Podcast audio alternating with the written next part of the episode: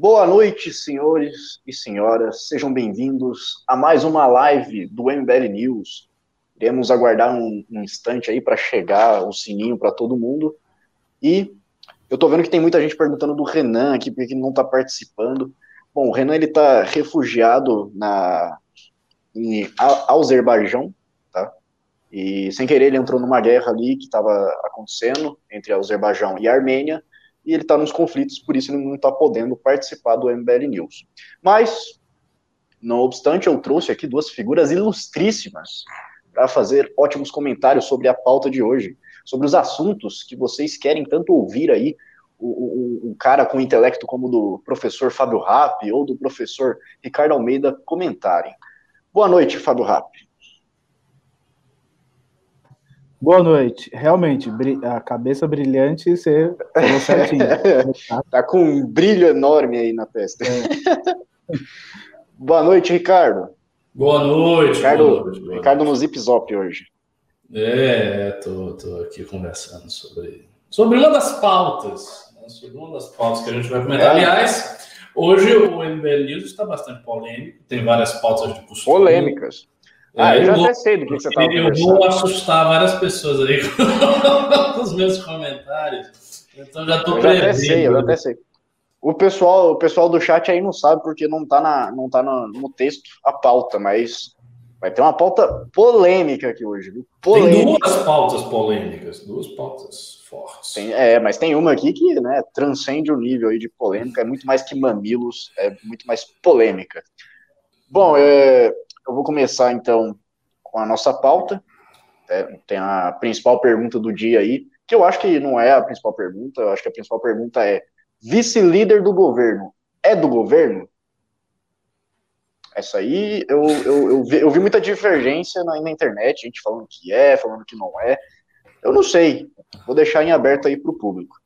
Mas vamos lá, vamos começar o, a pauta de hoje aqui, o nosso programa, porque é o seguinte: tem uma polêmica envolvendo um jogador de futebol aí muito famoso, muito famoso, o famoso Robinho, o rei das pedaladas, o, menino que pedalava no Santos e aí foi para a seleção brasileira, foi para o Milan. E no, no período que ele passou no Milan ali, ele teve alguns problemas com a justiça. Né? A justiça começou a encontrar algumas coisas ali e ele foi acusado de cometer estupro com uma, uma garota lá em grupo, em grupo. E bom, é, isso estava correndo lá na Itália. Não sei se estava em sigilo na Itália, mas a gente não tinha acesso a todas as informações aqui. E o Robinho ele foi contratado pelo Santos. Ele foi contratado pelo Santos Futebol Clube para retornar para o clube de origem dele, né, e jogar ali, talvez se aposentar. E uma coisa muito curiosa é que ele foi contratado com um salário de R$ 1.500. R$ 1.500 um jogador de futebol como, como o Robinho, né, que, que tinha destaque mundial. Não, não, Cara, isso é impossível. Como assim, R$ 1.500? R$ 1.500. Era exatamente essa notícia. E aí as pessoas começaram a querer entender por que, que ele ia receber só isso, Ricardo.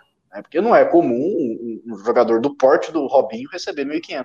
E aí começaram a, investigar e começou a se falar desse caso aí de, de estupro, desse caso de abuso, que agora o jornal O Globo, ele trouxe é, informações obtidas pela, pela, pela, pelos agentes da Itália de uma conversa que o Robinho teria falado, é, uns diálogos meio, ah, eu tô despreocupado, porque ela tava, ela tava bêbada, ela nem vai saber que eu tava lá. Aí vieram esse, esses diálogos. Bom, com isso, Ricardo Almeida, com isso, os patrocinadores do Santos, cinco patrocinadores do Santos, começaram a querer sair do, do, do Santos, querer quebrar o contrato, porque eles estavam contratando o Robinho. Né? E assim, eu, eu acredito que se o, o Santos ia contratar ele por R$ 1.500, o salário, o Santos sabia sabia do problema que ele tinha com a justiça italiana. É, o, o Santos sabia e mesmo assim iria contratar. Agora nós já tivemos a informação, né, já saiu aqui, até quebrou um pouco a nossa pauta aqui, mas tivemos a informação que o, o Santos quebrou o contrato, não vai contratar mais o Robinho. Mas precisou, Ricardo Almeida. Precisou de cinco patrocinadores ameaçarem deixar o clube para eles cancelarem o contrato. E aí, que moralidade que existe nesse futebol do, do de meu Deus aqui no Brasil, Ricardo? Não, mas espera, primeiro eu quero entender direito, porque assim, eu vi, eu vi as declarações do Rubinho, uh, vi os contornos gerais do caso, eu estou a par disso. Agora, eu não sabia que ele tinha sido contratado por R$ 1.500. Como assim ele foi contratado por R$ 1.500? De onde que tem essa informação? Tem na, se não me engano, na Folha de São Paulo tem informação. É, assim, eu, eu, eu acho que essa informação, ela é muito esquisita, porque um, um jogador do porte do Rubinho jamais seria contratado por R$ 1.500 e ele não consentiria em trabalhar por R$ 1.500. R$ 1.500 é menos que dois salários mínimos para contratar o, o Robinho. Isso não tem sentido. E assim, se o Santos contratasse o Robinho por esse valor, isso seria amplamente conhecido do Brasil inteiro.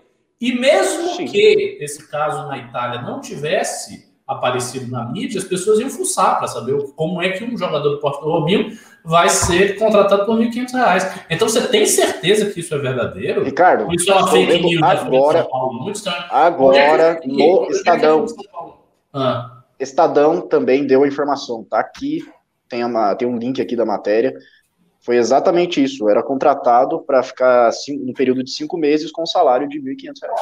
Não, não, mas peraí, peraí. Pode ser, pode ser que tenha patrocínio, pode ser que tenha venda de camisas, é, isso, isso não é novidade. Em termos de salário, ser um salário baixo, mas ele ter algumas participações maiores em outras coisas. Como, por exemplo, não, mas é que isso, não, isso foi muito destacado. Eles, é, foi muito destacado pela imprensa. O salário básico do, do, jogador não é R$ 1.500. Um cara do jogador você, você já viu?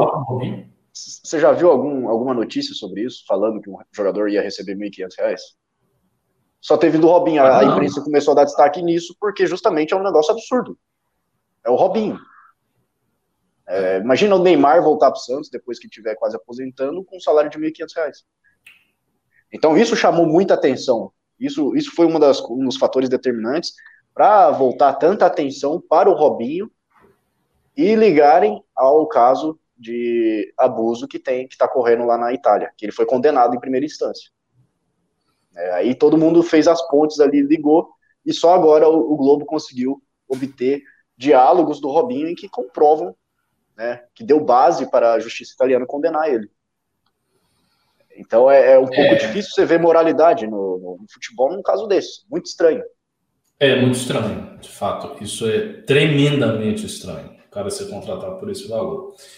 É, sobre o, o, o caso, eu acho o seguinte: prima face, é, eles comentaram que a mulher estava semiconsciente, inconsciente, que houve conjunção carnal com mulher inconsciente, então isso é um caso de estupro. Né? Na, na, fria letra da lei é um caso de estupro. Entretanto, e aí vem um comentário que eu vou fazer, que talvez choque algumas pessoas, eu acho que tem uma diferença muito grande entre casos de estupro, como você pegar uma mulher que está no meio da rua e violentá-la com uma arma, com grave ameaça, ou você pegar uma pessoa e dopá-la e violentá-la porque está dopando, e uma mulher que bebeu até ficar semi-inconsciente numa festa que foi para a cama com esses caras. Ela não foi para a cama, ela foi levada à força para a cama, porque assim, você tem um, um, um, trânsito, um movimento, a pessoa estava lá, ela estava bebendo, tinha os jogadores, ela estava naquele ambiente. Como é que ela foi parar ali? Ela foi levada à força né? Botaram alguma coisa na bebida dela para ela ficar muito doida e sair, ou não? Ou simplesmente ela bebeu demais, foi para o lugar, ficou semi-consciente, começou a, enfim, fazer uma orgia, né, sem saber o que estava fazendo, porque eles disseram né, que a menina não conseguia parar em pé, ou seja, ela estava muito bêbada, e a coisa aconteceu. Porque se é isto, então eu acho que isto, do ponto de vista moral, é muito menos grave do que você pegar uma pessoa no meio da rua e violentá-la. Ou você pegar uma menina, dopá-la e e transar com ela à força. Então, acho que tem essa diferença. Pode ser que, do ponto de vista da tipologia dogmática da coisa, seja estupro do mesmo jeito, a sanção seja igual, não tenha nenhuma diferença de pena mais grave ou mais leve, mas eu vejo uma diferença grande entre uma situação em que uma pessoa é violentada, em uma situação que uma mulher bebe, começa a fazer uma orgia, está semi-inconsciente e a orgia acontece ali, depois, enfim, ela acorda sem saber o que aconteceu direito e naquela situação, né? E ela se diz estuprada. Para mim, são duas situações completamente diferentes. Eu, eu recebi um, um diálogo aqui. Está dizendo que é passar de pano? Não, não é passar de pano, é porque é diferente. Eu acho que a situação é diferente. E veja, eu falo isso, você fala, ah, você fala isso que você é homem, que você não conhece tudo. Não, não é bem assim. Eu, eu, assim, eu tenho. É, eu tive uma, uma, namorada que foi abusada, né? assim, eu convivi com isso, e era muito doloroso para os dois, porque ela tinha uma série de traumas em decorrência né, do fato. E, e, claro, eu não vivenciei, né? eu mesmo nunca fui estuprado, mas eu vivenciei de perto. E eu sei que é uma coisa tremendamente traumatizante, é um crime gravíssimo. Agora, o contexto dela foi um contexto clássico do, do estupro. Ela foi simplesmente abusada. Né? Nesse caso da menina, o contexto parece diferente. Estava numa situação que estava numa festa, a mulher estava bebendo, estava cercada de jogadores. Como eu estou dizendo, eu não sei se ela foi levada à força para fazer sexo, porque se ela foi levada à força para fazer sexo, você tem um caso clássico de estupro. Mas a mulher não queria, ela estava lá no contexto, os caras chegaram, puxaram ela, agora, agora transar e, e acabou. Ou se botaram droga, né, se deram um remédio e tal. Mas pelo que eu vi, aparentemente não foi o caso. Aparentemente ela bebeu demais, foi é, transar com, com os caras, foi fazer orgia, não estava sabendo direito o que estava acontecendo e aconteceu o ato sexual. Então foi Ô, Ricardo. Eu acho que são diferentes. Chegou, ah. chegou um pimba aqui do, do FPV Vieira, mandou 50 reais, um pimbaralho, muito obrigado.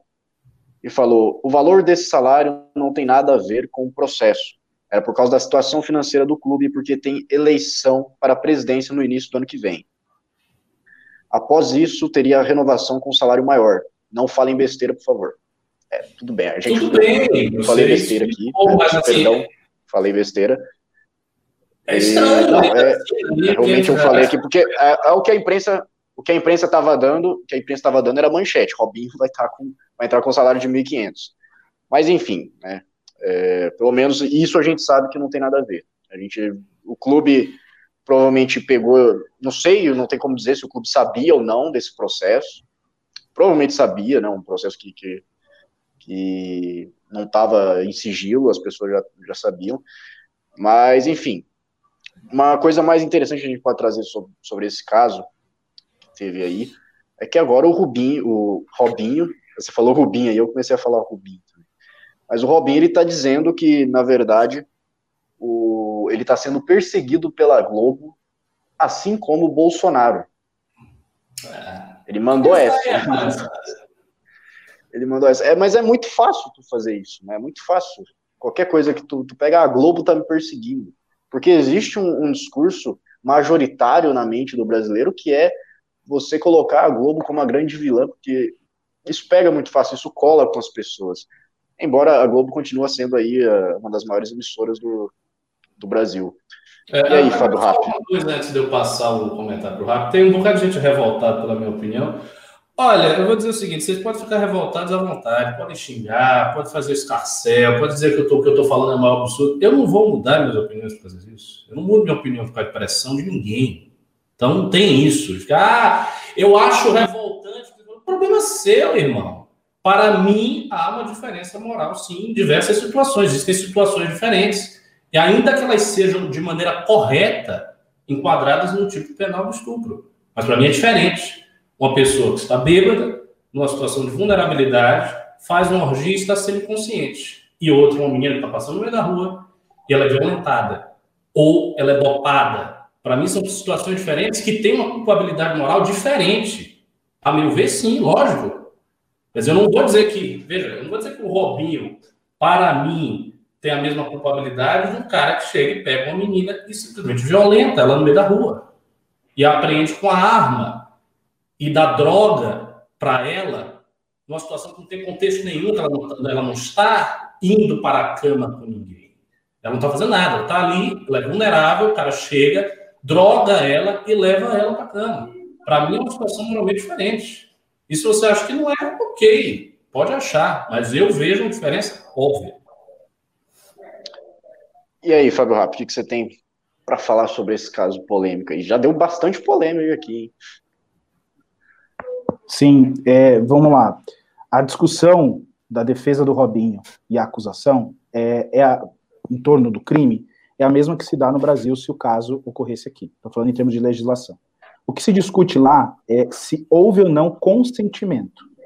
O fato dela estar embriagada, o fato, por exemplo, o exemplo que o Ricardo deu aí de na rua, isso não influencia no, na análise do crime, que influencia se há ou não consentimento. O que pode se discutir é, e é o que está se discutindo nesse caso, a defesa está dizendo houve o consentimento. E a acusação está dizendo não houve o consentimento. O fato de uma mulher estar na cama, eu não estou falando que ela esteja transando, vamos imaginar que eu uh, vou com uma pessoa para a cama. Se essa pessoa, ela pode dizer, eu não quero fazer sexo com você. O fato de estar na cama não presume uh, uh, que haverá o, o, o, o ato de conjunção, é, de conjunção carnal. Então precisa ter o consentimento. É óbvio que esse consentimento não, não se dá de forma formal, né? Olha, eu gostaria que você transasse comigo. Não precisa ser necessariamente isso. As preliminares já dariam conta disso, né? Imaginando uma situação real. Agora, a questão é, ela é, ingeriu uh, uh, bebida alcoólica e, e, e, não, e nem a defesa nem a acusação, pelo menos até onde eu li, parece-me discutir que ela foi induzida a tomar para que eles cometessem o estupro. O que, que aconteceu? Acredito que é o que acontece num contexto de festa e etc. As pessoas vão bebendo, chega um determinado momento, a pessoa fica ali é, sem a consciência. A partir daí, é, é uma longa discussão no direito, é se, se a pessoa desse o consentimento nessas condições, ela, ela teria todas as faculdades mentais, por conta da embriaguez, para a, a, a entender o que está acontecendo naquele contexto. Aí é uma discussão longa, talvez nós ficaríamos aqui uh, uma noite inteira falando disso. Uh, eu quero me prender, já que o, o Ricardo uh, colocou a, a questão da, da, da, moral, eu quero pegar na questão processual, se vocês me permitem.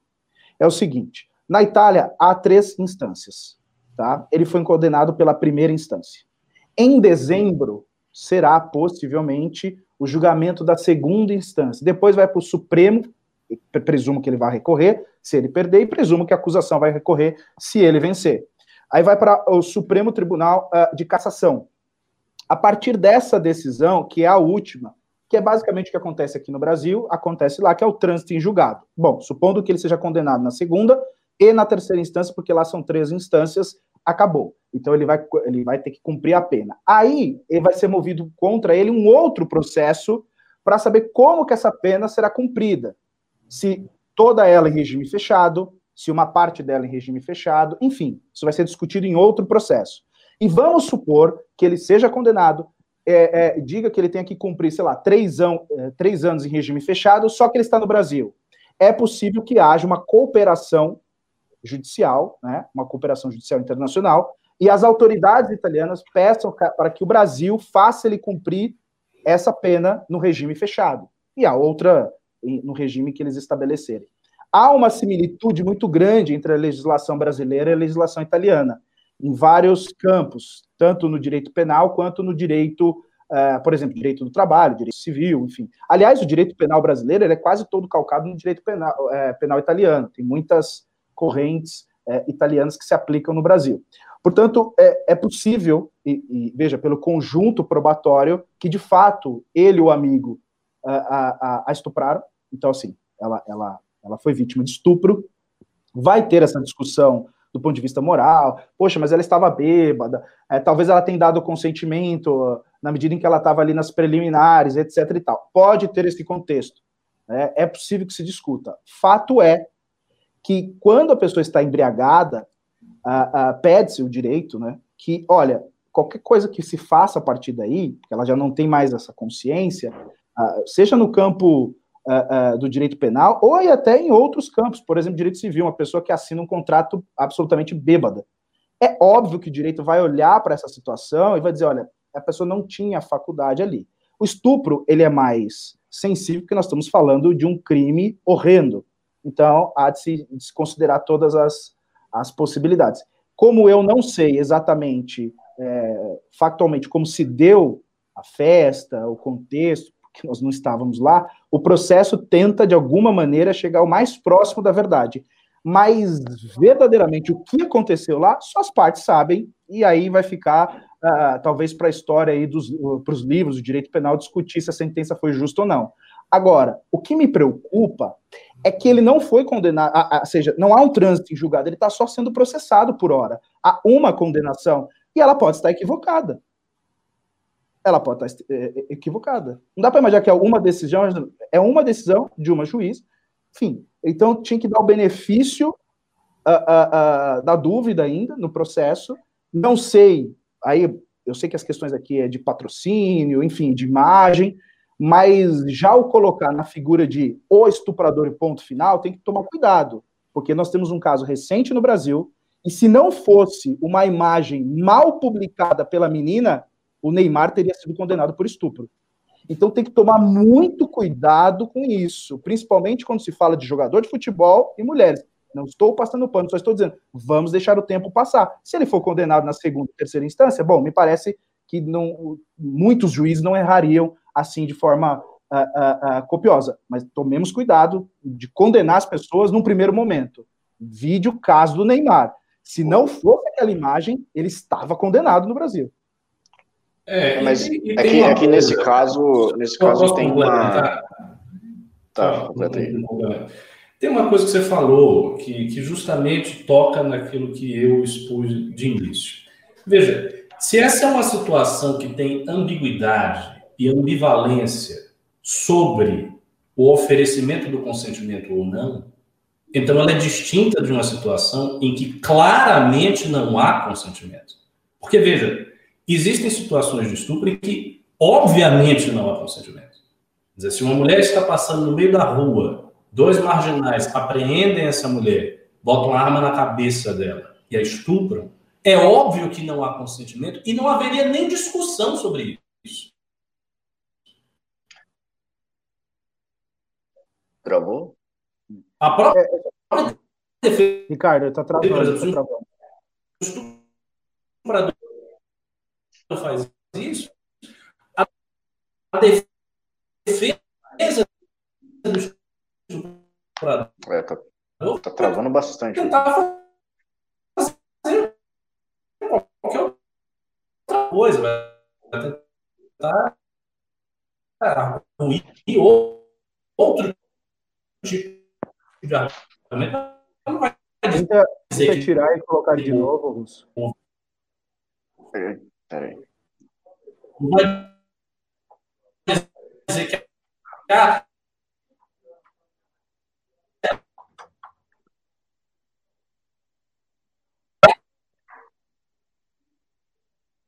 Foi? Por quê? Porque É, não, o, o Ricardo tá travando é, bastante, não dá para ouvir nada. Ah. Ricardo? A, a mesma coisa de, uma, é, ele nem tá percebendo que tá travando. Bom, o... então nesse. Qualquer ela é dopada né? Bom, eu vou. Tá travando? Tá travando pra caramba, não dá pra ouvir nada que você tá falando. Tá travando, tá travando, Ricardo. Tá, tá, é, tá. Tá travando ainda? Tenta, tenta mexer na internet aí, tá? Isso. Tá travado. Enfim, esse caso, esse caso aí em específico, ele tem um diálogo, o Rap, que eu vou trazer aqui, que foi revelado pela, pela Globo, que ela obteve lá na, com a Justiça da Itália, que é o seguinte: o jogador falou. Peraí, ainda de acordo com as transições, transações, Robinho foi alertado pelo músico Jairo Chagas, que tocou na boate naquela noite. de que seria investigado por ter cometido o crime. O jogador então respondeu: Estou rindo porque não estou nem aí. A mulher estava completamente bêbada, não sabe nem o que aconteceu. Olha, os caras estão na merda. Ainda bem que existe Deus. Porque eu nem toquei aquela garota. Vi, vi, aí ele fala o nome do, do amigo 2, que não, a gente não tem acesso ao nome, e os outros foderem ela. Eles vão ter problemas, não eu. Lembro que os caras que pegaram ela foram. Aí ele fala o nome dos dois, que não, a gente não tem acesso aqui. Eram cinco em cima dela, respondeu. É, e aí ele pergunta em outra conversa entre Robinho e Jairo, obtido pela justiça. Ainda em janeiro de 2014, no entanto, o músico afirma que viu o atleta com o, o órgão genital dele dentro da boca da vítima. O atacante então teria dito que isso não significa transar. Enfim, e aí tem um, um diálogo que tava que ele estava falando que ele não, não, não chegou, quer ver? A polícia não pode dizer nada. Eu, eu direi que estava com você, depois fui para casa. Mas você também não transou com a mulher? Perguntou Jairo. E o Robinho respondeu: Não, eu tentei. Né? E aí. É, a tentativa. É... É, tudo bem, se ele disse isso, é, vamos lá. A tentativa de estupro é, é, é apenado também. Mas veja, é, que nesses casos, o que, o que eu quis dizer, e aqui eu vou eu vou só melhorar o meu comentário, até porque eu, eu foquei no aspecto processual e não material. Mas analisando o que foi é, dito no processo, é, eu tenho uma convicção, mas veja, eu, eu, quero aqui colocar que é uma convicção minha e não, a, a, a, enfim, não é uma convicção que eu tenho, ah, isso é, vai ser provado ou não, ou foi ou será no processo. É uma, uma convicção que eu tenho dos indícios. Eu entendo que houve estupro tá? E pelas condições. Por que, que eu entendo isso? Não por esses diálogos. Quando a pessoa bebe e fica inconsciente, a responsabilidade, para mim, é daqueles que estão conscientes a partir do, do ato. Então, ó, eu olho a mulher inconsciente e falo, não, a partir de agora eu não vou, porque isso pode gerar algum problema. Pode ter a discussão do consentimento ou não.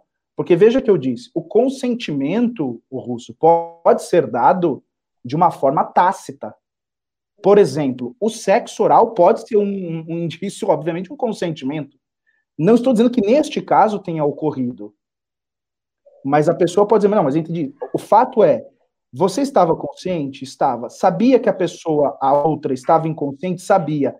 A partir daí, a presunção, no meu entendimento, é em favor da vítima.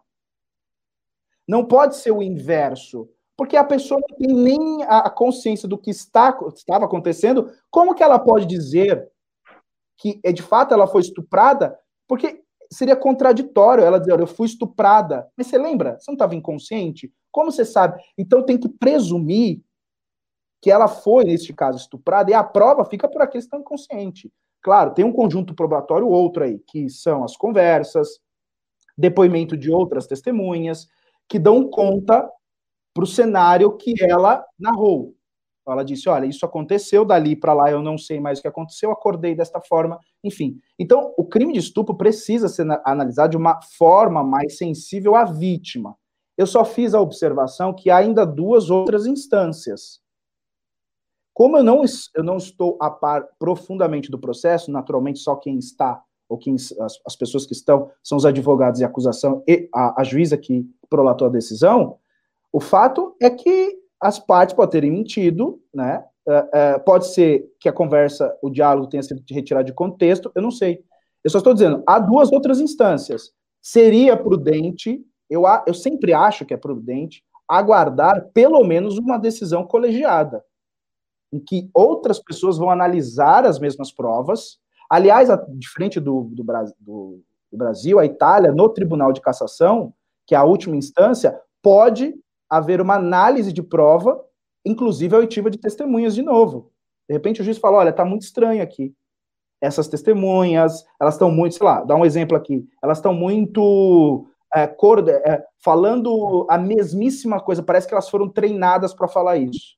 E, e, veja, isso não é novo no processo em, em armar uma situação para condenar alguém. Isso não é novo no processo, não é novo no direito. Eu só estou dando aqui o benefício da dúvida, porque, não é porque o Fábio está dando, a lei dá esse benefício da dúvida. Por isso que há três instâncias, no caso da Itália. Né? Porque há o benefício da dúvida. O primeiro diz pode ter errado. É que as pessoas pegam assim, ah, eu peguei a mensagem, ah, eu peguei isso. Ah, é, é, não é simples assim o um processo. Não é assim. Eu poderia aqui, ó, em 30 segundos, não mais que isso aqui, contar uma historinha que é contada no primeiro semestre de Direito de Processo Penal, em que um pai é, tem uma criança, sai para caçar de manhã, deixa uma raposa para cuidar da criança, à noite ele vai dormir, larga a raposa para caçar e dorme com uma onça. A, a, comunidade inteira diz: é louco, cara, a raposa vai matar tua filha, a raposa não presta, a raposa não presta, a raposa não presta. Esse pai sai um dia, volta, quando ele volta, ele vê a raposa cheia, com a boca cheia de sangue. Ele não pensa duas vezes, dá um tiro na raposa. Quando ele cruza o quarto, quando ele cruza o quarto, ele vê uma jiboia dentro da, da cama, uh, do bercinho da criança morta. Então, ou seja, a raposa matou a jiboia. E que, por que estou dizendo isso? Porque às vezes a cena, o, o, o, o, contexto ali, ah, esse cara é culpado, mas sem um processo, eu acho temerário uh, uh, sem a conclusão do devido processo legal, é temerário você apontar e dizer esse cara aqui é o culpado. Só estou dizendo isso. Você está dizendo, então, Fábio, que tem que ter prudência e sofisticação, né, basicamente. Uma, uma sororidade. Sempre. Bom, já que você estava falando isso daí, eu acho que nem está na pauta, mas tem um, tem um caso aqui, eu lembrei disso que na hora você pode falar para mim se é parecido ou não, mas teve uma decisão monocrática esses dias aí que soltou um chefão do PCC. E o colegiado diz que não, esse cara tem que ser, tem que voltar para cadeia. É, que é, é, é, um negócio complicado, cara. No, envolver o PCC para mim é sempre isso sempre me afeta um pouco mais é, emocionalmente, porque eu tenho amigos que acho que em 2014, se não me engano, fizeram uma operação no, no, no PCC, lá, subindo o morro. E aí um, uns traficantes começaram a usar uma criança ali para ser um, refém e falar que não, vocês não vão subir o morro, porque senão a gente vai matar a criança. E aí eles continuaram subindo e os caras degolaram a criança. E a mãe da criança ainda foi e, e foi na cabeça do, do, dos soldados e, e, falou que a culpa era deles, porque ela estava desesperada ali, ela viu a própria criança sendo morta porque eles tinham continuado avançando. Então, tudo que envolve esse, esses caras, eu fico, eu fico muito é, afetado, fico um pouco afetado, porque esses caras são, são, são, são animais, são animais, são, são lixo, né? E quando você vê uma, uma situação que a gente tem hoje, por exemplo, de, de um, um cabeça do PCC ser solto, ser liberto, numa decisão que claramente o, o magistrado sabia que ela seria derrubada e que ela tinha o tempo suficiente apenas para o cara conseguir ir para o Paraguai. Pelo menos eu estou tendo essa visão. Isso aí teve uma, uma treta enorme Teve uma, uma briga muito grande, porque o Marco Aurélio, ele foi lá e decidiu que ele deveria ser solto, porque tinha a regra de revisão da prisão preventiva a cada 90 dias, só que ele não era relator do caso. Né? Quem impetrou, impetrou o habeas corpus foi um escritório de um ex-assessor dele. Né? Vários elementos ali que são, e tem, tem diálogos de criminosos ali que são muito suspeitos. Só que, ao mesmo tempo, o presidente do STF, o Luiz Fux, foi lá e derrubou essa liminar. É, ele derrubou ali a decisão que permitiu a fuga do André do, do rap. Então, começou ali uma divergência, todos os juízes da Suprema Corte concordaram, com exceção, é óbvio, do Marco Aurélio, concordaram que o André do, do rap deveria ter a ordem de prisão mantida. No entanto, a maioria deles criticaram a ação do Fux de derrubar a, a liminar, porque o Fux ele veio com um discurso agora, o Fábio Rap, que é o seguinte, ele quer democratizar o STF. Ele quer democratizar o STF para não haverem mais, para não haver mais, desculpa, decisões monocráticas. O, o Gilmar Mendes, por exemplo, foi um que falou do telhado de vidro, que ele fala o seguinte: Gilmar cita telhado de vidro e chama de demagogia, movimento de fluxo contra decisões individuais no STF. Aí eu queria pegar um pouco da sua visão de, de advogado, o, o Rap, que eu não tenho muito, muito uma opinião formada sobre isso, porque eu não, não é da minha área, eu não sei exatamente, então por isso que eu queria ouvir a sua opinião. O Gilmar Mendes, ele tá certo, a gente tem que, a gente não pode ter é, essa democratização que o Fux quer fazer, de estar sempre o colegiado, de não ter decisões monocráticas, ou tem que acabar mesmo com isso de decisão monocrática? Bom, ele está, é, no, no, meu sentido, em partes correto. Vamos lá. Há decisões é, que não dá para esperar a reunião do colegiado, e se isso ocorresse, talvez teríamos prejuízo na prestação jurisdicional. Então, por exemplo, uma medida cautelar que, é, sei lá, vamos imaginar que, olha, é, tal pessoa está numa condição de vida ou morte, precisa de uma decisão, vamos imaginar que isso tenha chegado ao STF, é, precisa de uma decisão agora. Não dá tempo de reunir o colegiado, cada um dá um voto, ficar aquelas discussões, de repente a pessoa já morreu. Então, a decisão colegiada é o que se espera, porque é um princípio na Constituição. Se não me engano, está no artigo 91 da Constituição, 90, que é o princípio da colegialidade, ou seja, a última decisão ou as decisões de tribunais em regra têm que ser colegiadas. Mas há decisões que podem ser tomadas é, de forma individual. Por exemplo, análise de pressupostos de recebimento de recurso. Essas decisões, elas são, democra elas são monocráticas. Então, não há ausência de democracia é, é, com decisões demo, de, é, monocráticas.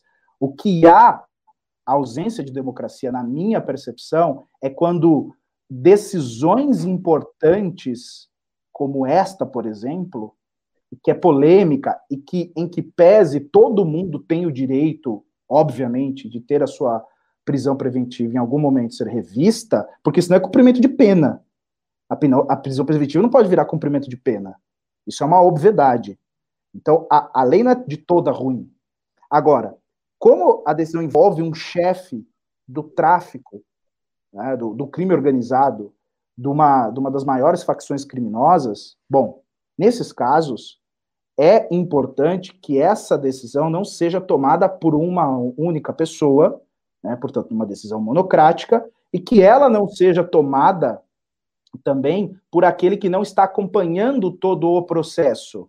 Embora é bem verdade que o habeas corpus pode ser dado por outro juiz que não aquele que está tomando conta do caso. Mas nesses casos específicos, a decisão colegiada me parece a solução uh, mais adequada. Acabar com as soluções monocráticas aí é realmente engessar o STF. E o discurso do Fux, ele é oportunista porque ele era um cara que dava muita decisão de, é, é, monocrática também. Então, é oportunista, sim. Então, agora ele está fazendo um discurso político e não um discurso jurídico. Ele é, realmente está sendo demagogo. Ele, como um processualista, sabe que não dá para tomar todas as decisões num, num tribunal de forma colegiada. Como analisar se um recurso pode ou não ser recebido. Ele sabe disso. Então ele usa um discurso populista, como se todas as decisões no Supremo fossem decisões como esta do André do Rep, e não são. Há decisões ali, como eu disse, de análise de pressuposto recursal. Então, ele não pode jogar isso para a galera, porque essa é uma discussão técnica, é uma discussão que já vem sendo debatida há muito tempo no, no STF, se as decisões mais polêmicas devem ou não ser tomadas pelo colegiado. Eu penso que sim. Eu penso que sim mas da forma que o Fux fez, foi algo pernicioso para o próprio tribunal e para a credibilidade dos julgadores. E mais um, uma coisa, a decisão do Marco Aurélio, ela é ruim não pelo, ela, ela não é ilegal, ela é ruim não pelo aspecto é, é, de leitura do texto da lei, mas ela é ruim porque ela não analisa o contexto. Então ele deveria ter analisado o contexto. Agora, se houve ali algum ato de de improbidade ou de corrupção, enfim, isso vai ficar para as investigações. O fato é, ele deveria ter analisado o artigo 312, o artigo 315, o artigo 316. Talvez a redação do parágrafo único do artigo 316 devesse ser melhor, mas não é. E, e, e, talvez isso deva, deva ser discutido pelo, pelo legislador. Enfim, essas discussões são válidas. Agora, achar que toda decisão tem que ir para o colegiado, isso é bizarro. Mas quem é que vai investigar um ministro do STF. Enfim, eu, eu, vou trazer uma outra pergunta menos complicada para você, Rap. É o seguinte, o Gilmar e outros ministros ali, eles estão falando que o, o Fux não poderia ter tomado essa decisão. Porque é o poder de presidente dele não seria uma hierarquia acima dos outros ministros, e sim uma administração que ele faz no Supremo. Tá certo isso? Certíssimo, tá certíssimo. Senão, senão é o seguinte, é, é, nós vamos criar uma hierarquia no, nos, nos, ministros, por exemplo, o, o, presidente é o superior, aí o vice-presidente, depois o corregedor, depois o resto. Então, haveria uma anomalia de um juiz corrigir, no caso, um, um ministro corrigir a decisão do outro, o que pode é a decisão colegiada derrubar uma decisão monocrática, aí tá tudo certo. A, a colegialidade sempre tem mais força. Mas uma decisão é, monocrática derrubar a outra, assim, não tem o menor sentido. Ah, porque o Fux tem razão. Ele pode até ter razão, no mérito. Não deveria ter soltado o André do Rap. Mas a forma foi tão quanto ruim como a do, a do Marco Aurélio. Né? É, é, deveria ter chamado a, a, o, o, colegiado imediatamente, num, num, num caráter extraordinário, para se manifestar. Enfim, é, é, o que eu penso. Eu acho que o Fux é um bom ministro, é um cara preparado, mas neste momento eu acho que subiu a cabeça a ideia de comandar um tribunal é, constitucional como o nosso, e, enfim, está dando algumas declarações é, é, ma mais populistas e menos técnicas, né? Ou seja, está jogando para a galera. É, eu acho que muitos ministros do STF têm feito isso, né? Eu não vou, eu não vou citar aqui, mas a, é, a maioria deles, a maioria não, mas boa parte deles que tem uma relação maior com o público agora, que é diferente de outras supremas cortes aí no, ao redor do mundo, eles estão fazendo um negócio com apelo social, que é uma coisa que não deveria haver na Suprema Corte. Mas essa questão aí, cara, ela é extremamente complexa. Eu acho que, é, primeiro que eu concordo com a maioria dos ministros, que, principalmente com o Barroso, no caso, que ele diz que o, venceu o prazo da, do, do, dos 90 dias da prisão preventiva não significa soltura automática. Acho que isso deveria estar dentro do, do, do, da consciência de todos os ministros ali. Não tem como você pegar isso e nem o juiz que determinou a prisão se manifestou, não teve a defesa indo no juiz para reavaliar a prisão preventiva. Foi um cara da Suprema Corte monocraticamente, pegou um caso que não tem relatoria dele e pegou e soltou. Pegou e soltou e fez isso com outros. A gente teve a notícia hoje, né, de que a polícia está buscando 21 criminosos que foram sol, soltos por causa de decisões de Marco Aurélio baseadas nesse mesmo pressuposto. E são criminosos que estão envolvidos com, com homicídio, com estelionato, com formação de milícia. São chefes do tráfico, cara, que estão sendo soltos aí por causa de uma mudança na lei, que foi né, um japuti ali que veio do Congresso, que foi sancionado por Bolsonaro, e agora a gente está tá vendo a polícia tendo que gastar, empenhar mais, é, mais mão, mão de obra ali, mais agentes, com um orçamento também que é gasto nessas operações, para prender um cara que não era para ter sido solto. Ele não era para ter sido solto. Como que vai prender o cara que está no Paraguai agora? Não, mas tudo bem, Russo, mas nós temos que tomar uma, uma atitude enquanto sociedade, é o seguinte, é, não existe prisão preventiva para sempre. Sim. Ou prisão provisória. É, é assim, é, isso não pode se transformar no cumprimento. Não pode. Ah, mas o cara... Não pode. Então, que acelere o julgamento, para ele ser mais rápido, e ter a condenação para que ele cumpra a pena. Porque, olha só, a gente está pegando o caso do André do Rap, ok, poderia ser renovado o pedido de prisão, etc, etc. A gente pode discutir esse método. Então, não ser automático, e aí, é, ao invés Exato. de soltá-lo, é, pedir que é, é, o Ministério, intimar o Ministério é, Público a se manifestar, sob pena do próprio juiz tomar a decisão com análise no artigo 312 daqueles requisitos, e tudo bem. Isso eu sou favorável, a gente discute a forma. Agora, não pode é, é, caminhar para a ideia de dizer o seguinte: ah, essa ideia de 90 dias é horrível. Não, não, ela é boa. Porque você está fazendo com que uh, o judiciário e o Ministério Público trabalhem. Olha, vocês precisam resolver esse caso, porque ele não pode ficar preso provisoriamente. Imagine que eu sou preso provisoriamente e sou inocente. E aí vence os 90 dias, então eu continuo preso, inocente. E quem vai reparar isso? É, não é o caso do André do Rap. Por isso que no caso dele, eu deixei claro no início que, como é um caso em que há um notório é, é, conhecimento que ele é um criminoso chefe de uma facção, deveria ter conclamado o, o, o, o colegiado ou, ou, imaginando que não dá para chamar o colegiado, intima o Ministério Público, dá prazo para o Ministério. Você tem 48 horas para se manifestar, para dizer se continua, se ele deve ser mantido preso ou não. Aí ele toma a decisão depois. Porque aí ele não poderia dizer, ah, porque ele toma a decisão de libertar, dizendo o seguinte: bom, não tem pedido de renovação. Nesse caso, ficaria, vai ficar para a história é saber, e se tivesse o pedido, ele manteria a prisão ou não? Não sei. Mas era bom que tivesse, para a gente poder até atacar o Marco Aurélio com maior propriedade. Agora, é fato que todos os agentes erraram aí. Ministério Público, largar o processo de um criminoso dessa envergadura. O Ministério Público deu uma resposta. Ah, eu tenho muito processo. Cara, mas você não deve ter muito processo de chefe é, é, do tráfico. Então, esse aqui você tem que estar tá olhando. O cara que roubou as galinhas, não. Esse aqui você tem que estar tá olhando. Então, todos erraram. A interpretação dada ao artigo 316 foi a pior possível. Ele, o artigo 316, que é aquele que foi colocado no pacote anticrimes, não acho ele ruim como um todo, mas a redação deveria ser melhor para não deixar essa dúvida para o jogador, embora eu nem acho que tenha dúvida, mas, enfim, há quem entenda que há dúvida, se ele pode é, renovar a prisão ou não, se precisa do pedido do Ministério Público, né? Mas o fato é, pode melhorar a redação. Agora, não dá para imaginar que prisão preventiva vá durar três, quatro anos. Sim, isso, sim. É bizarro, isso é bizarro. Com certeza, não. Isso eu concordo plenamente. A, a prisão ela precisa ser revista a cada 90 dias. Eu acho que no caso do, do Marco Aurélio, ela foi usada de uma maneira que não era para ser usada.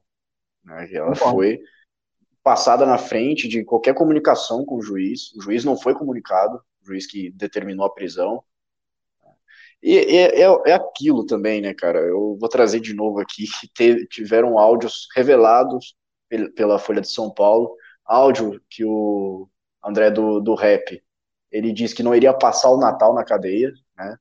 E ali tem diálogos entre criminosos que o governo de São Paulo conseguiu obter, e tem umas coisas muito cabulosas ali.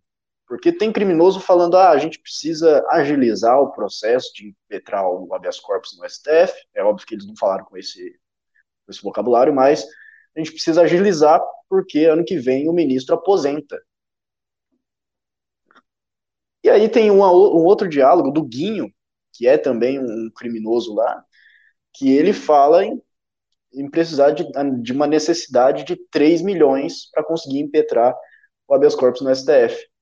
E passou um tempo, ele foi solto pelo Marco Aurélio. Então, assim, cara, é, é, é um negócio que tudo que tá nesse caso, toda a, a, o cara passou na frente ali de relator, passou na frente de juiz e fez tudo para para conseguir a decisão a liminar e o cara fugiu para o Paraguai, eu fico eu fico abismado com isso. E é o que eu te perguntei, quem que vai investigar o ministro do STF? O que, que vai acontecer com, essa, com esse negócio? Mas olha, é, é assim, essas coisas, elas, é, é eu não estou dizendo uh, a questão do passar o Natal em casa, o ministro vai se aposentar, isso sim. Mas a questão de, de dele não ser o relator e a questão dele, é, dele chamar para si o julgamento não é algo que, nossa, aconteceu neste caso. Primeiro que isso é permitido, não é ilegal, como eu disse no início, a decisão não é ilegal Tá? E ele não tem como saber também que o habeas corpus viria para ele. Né? É um sorteio que é no sistema. Então, eu só estou querendo dizer que é, pode ter ocorrido um ato de corrupção? Pode, assim como já ocorreu no Brasil em outros poderes. Não tô, eu não estou isentando o ministro disso. Eu só estou dizendo que isso de libertar criminosos por uma, uh, uh, por uma falta de um código de processo penal mais moderno, mais justo, isso acontece aos baldes no Brasil. Então nós temos que pensar o seguinte: não dá para culpar o judiciário de tudo. As leis são péssimas. E quem faz as leis, e essa é recente, são os parlamentares. Tem que cobrar Sim. os parlamentares. Porque é muito fácil você jogar nas costas do Poder Judiciário. Não estou isentando o Marco Aurélio, estou dizendo ele errou na decisão. Mas não dá para jogar nas costas do Judiciário as decisões que têm que ser tomadas pelo Poder Legislativo. Normas mais duras, processo mais célere. Isso não é o juiz. Até porque amanhã, se o juiz fizer, vão acusá-lo de ativista. Ah, olha o ativismo judicial. Não querem um ativismo, não querem cobrar o poder legislativo, que acontece? Não consigo fazer essa, essa, essa, essa dinâmica. Teve o, o, um cara aqui, o Felipe Sobreira, comentou: Russo, o juiz da execução não precisa ser comunicado. Eu sei, o, o, Fábio, o Fábio falou. E eu acho que isso é um erro na lei. Eu acho que isso é um erro na lei. E eu acho que é, esse erro passou justamente porque na, na, minha visão, na minha opinião, essa lei ela foi criada para beneficiar colarinho branco. E no final das contas ela beneficiou quem não precisava. Mas Russo, não a lei, não a lei em si. Eu não estou falando que, que a, não precisa ser revista e tal, mas essas brechas que existem dentro dessa lei, na minha visão, foi feita para beneficiar colarinho branco. Mas não é brecha, sabe por quê? Olha só, vamos raciocinar sem, sem a, a paixão. E vamos imaginar o mundo do dever ser. Você que é um filósofo, oh. tem a gente foi para deontologia, velho. Olha só, você há de convir que se tem um ministro que é um juiz também, a rigor, ele não precisa comunicar a outro juiz que ele vai tomar uma decisão. Ele teria, ele reúne condições para isso. Agora, se ele toma decisões erradas, ele não deveria ser juiz. Agora, eu não posso mudar a lei e transformar em algo absolutamente bizarro em que sentido? Olha, tem que comunicar sempre o juiz da primeira instância. Por quê? Eu já estou na segunda, na terceira. Por que, que eu tenho que comunicar o juiz lá? Eu não tenho, eu não tenho condições de julgar? Porque se eu fosse o juiz, eu diria isso, se eu fosse o ministro. Como assim eu tenho que comunicar o cara da primeira instância? Primeiro que, hierarquicamente, eu sou superior a ele, e é por isso que eu estou aqui. E, a rigor, eu tenho mais condições, é, é, do ponto de vista intelectual, é, jurídico, eu tenho mais condições de estar aqui. Agora, se ele não está conseguindo fazer isso, Marco Aurélio, é, não é a lei que tem que mudar, é ele que tem que sair. E outro assumir com condições. Agora, não dá para a gente. É, porque em outro país não é assim. É a mesma coisa que o Tribunal de Cassação, lá no caso do Robinho, mudar a, a decisão e tem que comunicar a juízes. Ah, você autoriza? Que segunda instância é essa? Que Supremo é esse? Que tem que pedir pinico pro cara da primeira. Ah, mas o cara não, da primeira. Mas não, não, é, não é pedir pinico, não. Não, o cara da primeira instância sabe mais, cuidado, é da execução, não é o juiz do que tomou, é, é, que, que conduziu o processo na, na, no período do, dos fatos. O juiz da execução pode ser outro. Aliás, se for aqui em São Paulo, será outro. Ele só sabe da pena, do cumprimento da pena. Ele não acompanhou a questão factual do crime. É isso que eu estou chamando a atenção. Porque cada uh, um que compõe essa cadeia do judiciário tem que ter condições e tem que conhecer o caso. Não pode alegar, ah, eu decidi não sabia do caso. Eu não sabia da, do, da periculosidade do André. É, não. Se você não sabia, não tinha que ter julgado. Tinha que ter esperado então, mais tempo. Enfim, mas não pode mudar o sistema porque alguém é ruim. Porque sim, tem... sim, mas, mas aí tem um, tem um erro, tem um, tem um problema aí que acaba acontecendo uma coisa desse tipo. Então, mas é, você imagina isso, isso precisa juiz... ser revisto. Então, vamos imaginar que o juiz da execução diz assim: olha, Marco Aurélio, não, não, eu não concordo em soltar. Qual decisão que vai prevalecer? Então, para mim, é contraproducente. Se é o que o Marco Aurélio vai decidir, acabou. É ele, é, não é ele que vai decidir, não é ele, não é ele que tem, porque se você achar que um ministro de primeira instância, um juiz de primeira instância terá mais poder que um, um, ministro de uma Suprema Corte, aí, meu amigo, fecha as portas, apaga a luz, porque realmente o judiciário tá uma porcaria. O que tem que mudar é, são então... as pessoas que estão lá. Tem, tem juízes, juízes, desembargadores e ministros que não têm condições de estarem ali, de estar ali. Há um aperfeiçoamento na legislação penal, processual penal, que precisa ser feita. Eu sou da, da opinião que todo o Código de Processo Penal precisa ser revogado e outro precisa tomar uh, uh, um lugar aí, uh, um, algo mais moderno e etc. Mas, nesse caso específico, o problema do Marco Aurélio não foi não ter comunicado o juiz da execução o problema ali do Marco Aurélio, me parece, tirando essa questão de que ele pode, enfim, é, ter corrupção e etc e tal, para mim, o erro foi o seguinte: não ter entendido que a expressão autoridade do artigo 316 também inclui o juiz na ausência do Ministério Público. Esse foi o erro. Ele podia ter interpretado desta forma. Tá? Então, ou seja, bom, o Ministério Público não se manifestou, bom, logo a autoridade por hora que sou eu. Então eu vou chamar os autos em conclusão, vou analisar os requisitos do artigo 312 e o caso do André do Rep, ele preencher todos os requisitos para manter a prisão. E mantinha a prisão, ponto final. E aí, se as partes se sentissem, é, é, ou melhor, se a parte se sentisse lesada, ou as partes, até o Ministério Público, diz, ah, mas eu não fui chamado, essas partes recorrem para o colegiado. E aí vai para o colegiado decidir, pronto, está resolvido. Entendeu? Então nós só estamos discutindo isso porque o, Mar, o Marco Aurélio fez uma interpretação ruim, tosca, do, do artigo 316. Eu sei que alguns dirão, mas não deveria mudar o artigo 316? Tá bom, mudemos. Mas é isso que eu penso. Não tem que o ministro se reportar a um juiz de primeira instância para tomar uma decisão. Vai ficar contraproducente se isso ocorrer. Tem que melhorar tudo bem, tudo bem. a qualidade das decisões. Tudo bem, a gente pode concluir isso, mas é, por outro lado também os nove ministros que votaram nesse caso aí é, também disseram que não tem como você fazer soltura automática. Concordo. Ou seja, é um negócio que precisa ser revisto. Essa, essa lei ela precisa ser revista. Não, não, mas não tem como continuar assim. A lei não diz isso. Isso é uma interpretação é. que o Marco Aurélio deu. É, a soltura automática. É, ele deu essa interpretação, entendeu? De que se não há autoridade que pediu a renovação, logo liberta. É uma interpretação. Nossa. É uma interpretação dele. Ah, se, não, se nem o Ministério Público tem interesse, que é o responsável pela persecução penal, se ele não quer, então eu vou. É, foi ruim a interpretação. Nossa, cara. A interpretação... É, não tem, ninguém tá falando nada, eu vou soltar esse chefão do PCC aqui. É, é complicado. É diferente, só para deixar claro para o público aqui, é diferente se o Marco Aurélio tivesse diante de um ladrão de galinhas. Só para usar um termo bem, bem populesco. E aí ele dissesse, porra, é um ladrão de galinha e o Ministério Público não tem interesse, eu vou soltar esse cara. Mas eu acho que ele podia fazer também análise do artigo 312 e do Código de Processo Penal.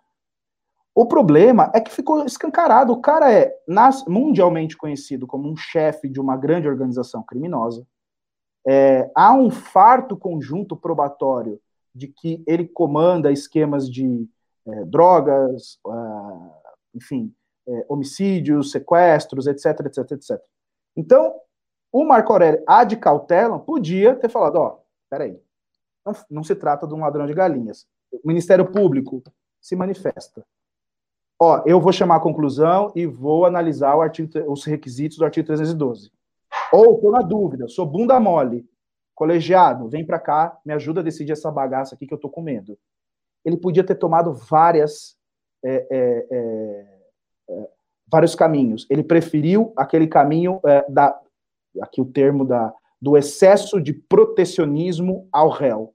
Olha, o Ministério Público não está interessado na persecução, liberta o cara. Seria excesso de garantismo? É que eu não acho que exista essa, essa locução, uhum. excesso de garantismo. É que estão usando isso agora, né? É, o garantismo, ele é algo uh, uh, benéfico ao, a, a, sociedade, é garantir os direitos fundamentais. Excesso de garantia dos direitos fundamentais é algo super bom. Mas não é esse o caso. Não é excesso de garantismo, é excesso de protecionismo. Acho que tem que mudar a expressão para não é implicar o garantismo que é bom. É porque pegaram o, pegaram o conceito do garantismo, agora a caixinha do conceito, e os caras estão colocando qualquer coisa lá dentro também, né? Agora não, não ficou complicado. Mas o, o, Marco Aurélio me lembrou bastante a Globo agora. A Globo que uma vez fez uma, junto com o, o senhorzinho médico lá, o, esqueci o nome dele, meu Deus. O Abdu? Esqueço. O, o senhorzinho médico que fumava lá, que foi ah, entrevistar uma, uma travesti. Ah, ah, o Drauzio, o Drauzio. Drauzio Varela. Ele, ele foi fazer uma reportagem lá e fez com a, com a Suzy, né? E tudo, tudo bonitinho lá, abraçar a Suzy, que não vê ninguém há oito anos, não sei o quê. Aí depois o MBL News né, descobriu que Suzy tinha matado, tinha esquartejado, feito tudo possível com a criança de nove anos. Aí, opa, a gente não sabia. Pô, mas você não viu a, a, a imensidão do, do problema que existia com essa pessoa. Então o Marco Aurélio não, não viu que esse cara era um chefe do, do PCC de uma, uma quase uma instituição criminosa uma organização criminosa que é o PCC desse tamanho, de tráfico internacional, ele não viu isso, né? E, é, tá parecendo com, é, com, o caso do Drauzio, assim, o Drauzio não deveria saber, ele não é obrigado a saber, mas o Marco Aurélio... A Globo, a Globo deveria saber. A Globo tudo bem, mas... Jornalisticamente falando, ela deveria é, saber. O Drauzio não, não na, na, minha opinião, tá? Não, não, o, Drauzio, tudo bem, o seu. É, o Drauzio não tinha que saber. Agora, a, a, a gente espera é, de um a juiz. equipe jornalística... Olha, olha só, só para deixar claro aí para o público, o que, que diz o, o, parágrafo único do artigo 316, que é o que a gente está discutindo aqui, ó.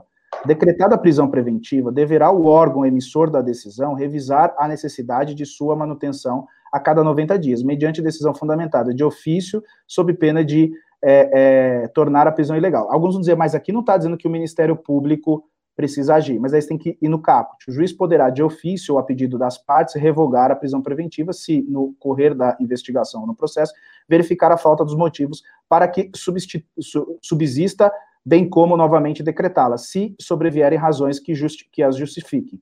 Então, veja, as partes aqui, inclua-se aí é, a, o Ministério Público. Ocorre que em nenhum momento é, é, diz que de, deve ser é, é solto é, automaticamente. O que está dizendo aqui, depois da vírgula ao final do parágrafo único, é se a decisão não for fundamentada, ela torna-se ilegal. Óbvio, mas qualquer decisão que não é fundamentada, ela é ilegal. É, ela é abusiva. Ninguém está dizendo que ele não daria uma decisão fundamentada.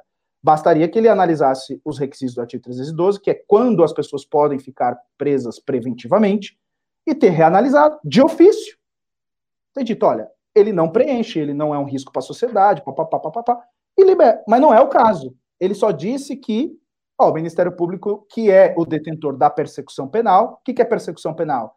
É quando o, o Estado quer punir aquele indivíduo que praticou uma, um, um, ato delituoso. E então ele está dizendo, olha, o Ministério Público foi relapso, eu não tenho que aqui analisar bosta nenhuma. Em linhas gerais é isso. Então poderia talvez melhorar aqui os dispositivos mas a decisão do Marco Aurélio, do Marco Aurélio ainda assim foi ruim. Ele poderia ter analisado o artigo, os requisitos da prisão provisória. Acho que era o que eu tinha para falar. Olha, esse, olha esse comentário aqui que eu achei excelente do canibal McDonald. Ele falou: garantismo para mim é inocente até que se prove o contrário. No Brasil, o garantismo se tornou inocente mesmo que se prove o contrário. É, não, é, não, que, não, que, o garantismo tenha se tornado isso, mas que estão colocando na caixinha do conceito de, de garantismo qualquer coisa que, que, que convém, né? É, eu acho que, assim, é, o excesso de proteção, isso há no Brasil. O excesso de proteção ao preso. Ao preso não, ao criminoso, tá? É, então isso poderia ser revisto em algum momento, em alguma medida. Mas garantismo, eu acho que só deveria ter garantista mesmo aquele cara que garante os direitos fundamentais. Eu não posso ser preso sem um devido processo legal. Eu não posso ficar preso preventivamente até a, a, o cumprimento em abstrato da minha pena. Assim, coisas óbvias. Porque isso é bom quando acontece com o vizinho, mas eu quero saber a hora que acontecer com você. Se você vai falar, pô, eu queria, pô, essa prisão preventiva aí, e aí, não vão verificar se. Não, não, a gente está com um pouco de preguiça aqui, tem muito caso na frente, fica aí, aguarda dentro da prisão. Né? Então, assim, tem que tomar cuidado, porque às vezes o tiro sai pela culatra, né? Então, é, é, assim, tem que se garantir os direitos fundamentais, mas tem que exigir do Poder Judiciário e do Ministério Público que hajam com maior é, eficiência e rapidez, né? Celeridade, que é o que a gente discute no processo. Falta celeridade. É isso aí. Eu acho que deu um pouco desse assunto já, a gente já avançou bastante nele. É, o que eu posso concluir é que um, um, ministro vai se aposentar muito bem aí. Mas, cara, eu queria que o Ricardo tivesse aqui para trazer a próxima, hein? Que era envolvendo. É, a pauta é, é dele, eu acho. É a pauta dele. Bom, eu vou, eu vou, eu vou trazer aqui. É o seguinte: na França, um professor mostrou caricaturas de Maomé ele revoltou um pouco ali alguns moradores da região, porque eles são muçulmanos, né? as caricaturas deveriam ser meio satíricas, não sei. Eu não cheguei a ver as caricaturas, porque não, não encontrei na internet, mas esse professor foi decapitado por um jovem de 18 anos na frente da escola onde ele dava aula. Vou ler aqui rapidinho. Um professor de história de uma escola em Conflans Santi Honori, Hon, Honorini, próximo a Paris, foi decapitado por um jovem de 18 anos na frente do estabelecimento onde lecionava. Antes de ser, de ser detido pela polícia, o criminoso divulgou uma imagem do momento da decapitação no Twitter. Imagem essa que eu também não consegui obter ela é, nas minhas pesquisas. O povo francês está em choque com o acontecimento dessa sexta-feira. O caso está sendo tratado pelas autoridades como terrorismo. Em uma de suas aulas, o professor resolveu mostrar caricaturas do profeta islâmico Maomé, o que revoltou moradores da cidade por muitos serem muçulmanos. É, a polícia chegou ao local depois de receber uma ligação sobre o um indivíduo suspeito que estava perambulando perto da escola. Eles encontraram um professor morto e avistaram um suspeito armado com uma faca, que os ameaçou enquanto, enquanto tentavam prendê-lo. Eles abriram fogo e feriram gravemente o criminoso, que morreu mais tarde. Bom, esse assunto é extremamente delicado, extremamente polêmico.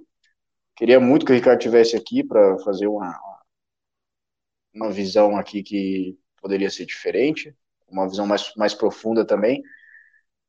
Mas, enfim, uma coisa que o, o Macron falou, uma coisa que eu não esperava que o Macron falasse, eu nunca imaginei o Macron falando isso, mas ele disse que precisa de dar um basta nessa questão de você usar uma cultura, usar um, um precedente religioso para oprimir, para cercear a liberdade alheia, para ou até mesmo você avançar é, contra a vida, contra o direito à vida das outras pessoas. E eu não, é, obviamente não esperava que o Macron falasse isso, mas também não acho que ele vai fazer algo em relação a isso. O que, o que, o que acontece é que existem um, existe um problema muito grande nessa, nessa relação que existe dentro, principalmente dentro da França. A gente teve o Charles Hebdo também, que teve uma, um grande ataque terrorista ali.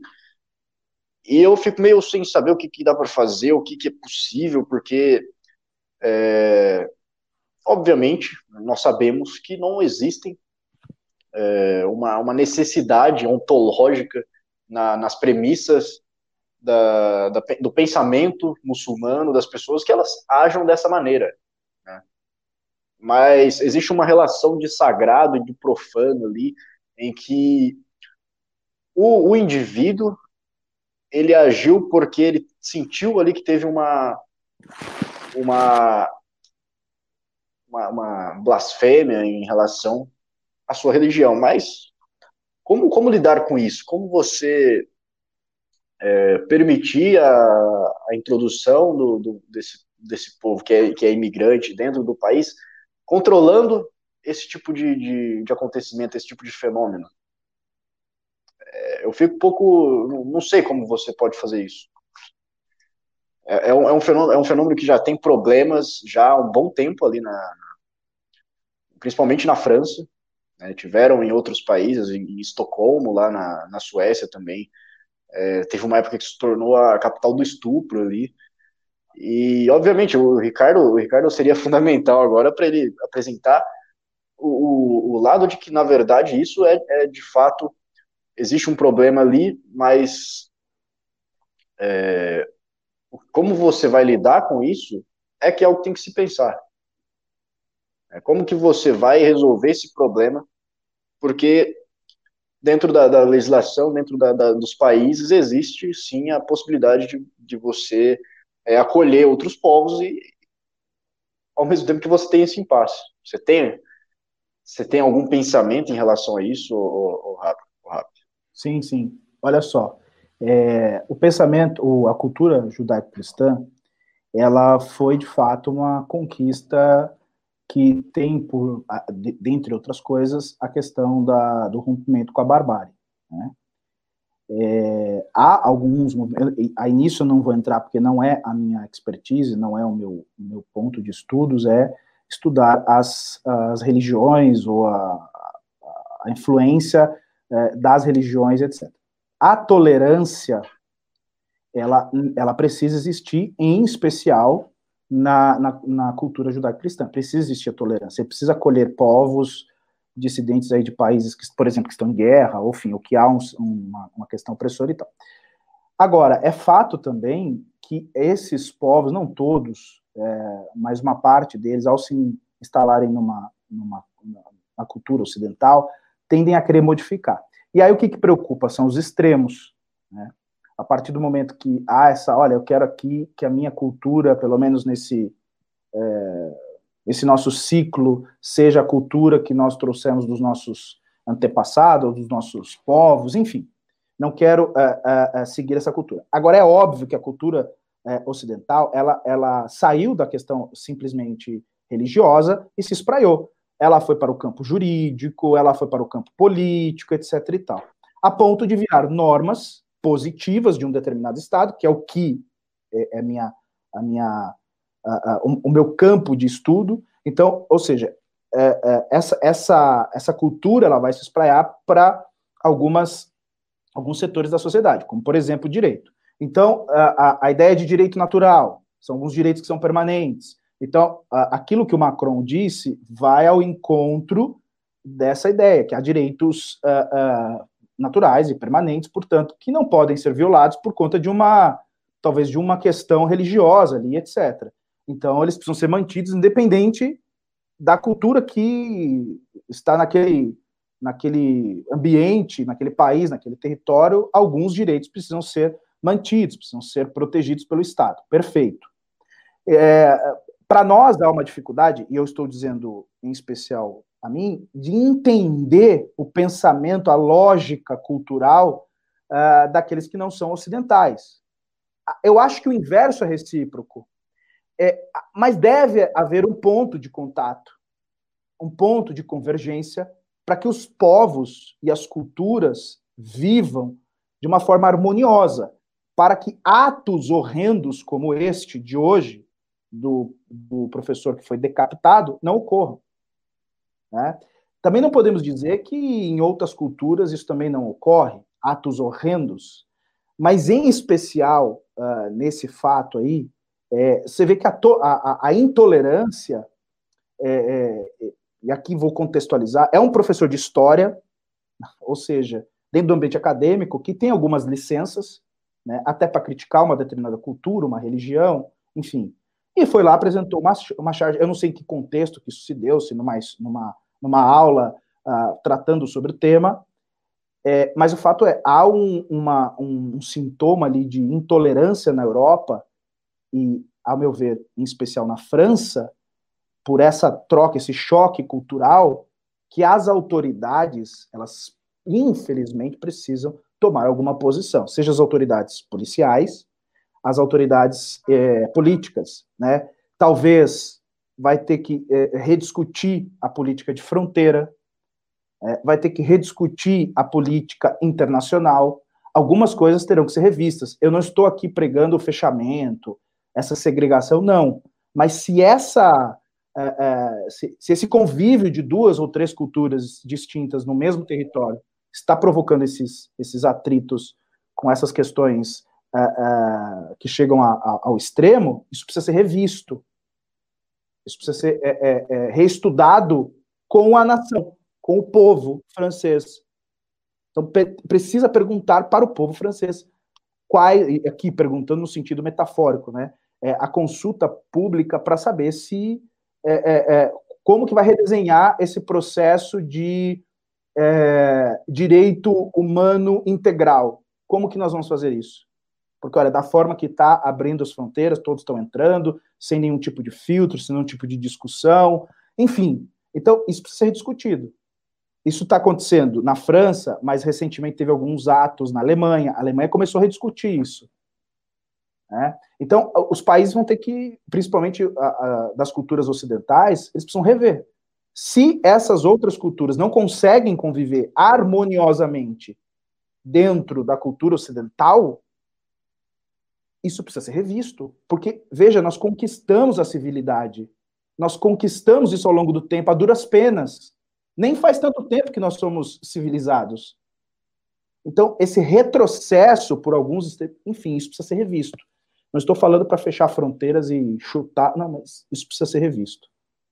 É, é que assim, a gente for pegar as culturas primitivas, as sociedades primitivas, até uma, uma parte ali, cerca de alguns anos antes de Cristo, a maioria delas, até mesmo a do, dos hebreus, do, dos judeus, tratava a blasfêmia com pena de morte, tratava com morte mesmo. Isso foi sendo alterado ao longo do tempo, né, dentro das democracias foi alterado, mas se você for pensar no, no, no mundo oriental, e até no Oriente Médio ali, a maioria deles não viveu, não experienciou a democracia. Né? A Rússia conheceu a democracia por alguns anos antes do, na saída da União Soviética e um pouco antes da entrada do Putin. A China nunca, nunca teve uma democracia. Então, a democracia é um negócio muito, muito ocidental, de poucos países que viveram ali, que experienciaram, que começou principalmente na Inglaterra, França e depois Estados Unidos também, sempre teve a, a, a ideia da democracia ali. E quando você tem esse choque cultural, naturalmente, é, a relação interhumana ali, é, interpessoal, ela vai ser, um, vai ser complexa. Porque ainda assim, é, é, o tratamento com uma certa blasfêmia, né, com, com um ataque ao que é sagrado numa cultura e numa religião, para alguns povos desse, desse Oriente Médio, é tratado com, com a morte, é tratado com esse tipo de resposta. Então, é, precisa, precisa ser revisto, porque tudo bem, tem a, tem a, a ideologia, tem ideologia não, a religião, tem o pensamento específico desse grupo, mas isso é um pensamento religioso, um pensamento que pode ter a ver com moralidade, mas não é um pensamento ético, como você estava falando. Se você for pensar numa deontologia, se você for pensar numa ética objetiva, o que, tá, o que, é, o que é errado na França é errado na França. O que a gente tem de direitos fundamentais, eles não podem ser é, eles não podem ser subjugados, não podem a gente não pode exaltar o que vem de uma cultura é, externa em detrimento do, do, que é, do que é ético ou não. Do que está dentro do, do, das garantias fundamentais do ser humano. Então, é, trabalhar isso aí na Europa, que está tendo toda essa movimentação, é um tema de discussão complexo, difícil de ser tratado. Enfim, é, se você não se importar, Rap, hoje eu vou encerrar aqui mais cedo, porque o pessoal tá falando que tá tendo o Arthur no Flow e todo mundo quer ver o Arthur no Flow, então vamos deixar o pessoal ver o Arthur no Flow. Né? Perfeito. Acho que, acho que a gente teve uma, uma discussão bem legal aqui sobre o, o caso do André do Rap, teve agora também essa do. Teve a do Robinho também, foi, foi bem legal o programa de hoje. Infelizmente, o nosso querido Ricardo Almeida caiu e não pôde comentar essa pauta que era dele, que estava pingando a bola para ele chutar aqui. Né? Não, nem, nem, nem tudo são flores. Infelizmente, acho que a internet dele não, não colaborou hoje. Mas é isso aí, eu agradeço o Fábio Rapp por ter aceito vir aqui participar e peço para você dar suas considerações finais, sua recomendação ou, ou pedir aí o que você quiser para seguirem, etc. Bom, gostaria de pedir que as pessoas me seguissem nas redes sociais. O meu YouTube é Fábio Rap, Instagram também, arroba Fábio Rap, e o Twitter, arroba Prof. Fábio Rap. As considerações são as seguintes. É, no, no, no que tange aos assuntos que nós discorremos aqui, é importante que vocês, principalmente, acessem a, a, a, aos comentários do MBL News lá no blog, né? É importante, tem enfim, vários é, comentários, ou melhor, vários textos ali sobre os temas que nós tratamos. É, e, e, naquela lógica, eu tento sempre fazer isso daí, é, é se desprender desse, dessa passionalidade na, na, na, análise jurídica e tentar ler a lei, o texto da lei, porque às vezes o texto da lei é revelador, né? é revelador, isso ajuda. Então, uh, uh, para fazer essa, essa compreensão maior sobre os assuntos que são polemizados no Brasil. Eu esqueci de ler os pimbas, né? Eu vou, vou ah, ler é, rapidinho os pimbas. Entraram alguns hoje, foram poucos, mas entraram. É, o Luan Soares mandou 7,90 e falou: torço por mais pessoas como vocês, só feras nessa live. Muito obrigado. Pena mais uma vez que o, o Ricardo caiu. Drax32 mandou 5 reais e falou: para falar bem do da Constituição, né, pimbinha para falar bem da Constituição de 88, principalmente trânsito em julgado e função social da propriedade. É, o Draxis é o grande, o grande inimigo, o grande nêmesis da Constituição de 88. O Oscar Tenuta Filho é um novo membro do canal, seja bem-vindo. E a todos vocês que acompanharam essa live, muito obrigado. Muito obrigado pelo seu like, pelo seu pimba, pela sua contribuição e toda essa interação maravilhosa que tivemos aqui no, no chat. Muito obrigado e até semana que vem. Tchau.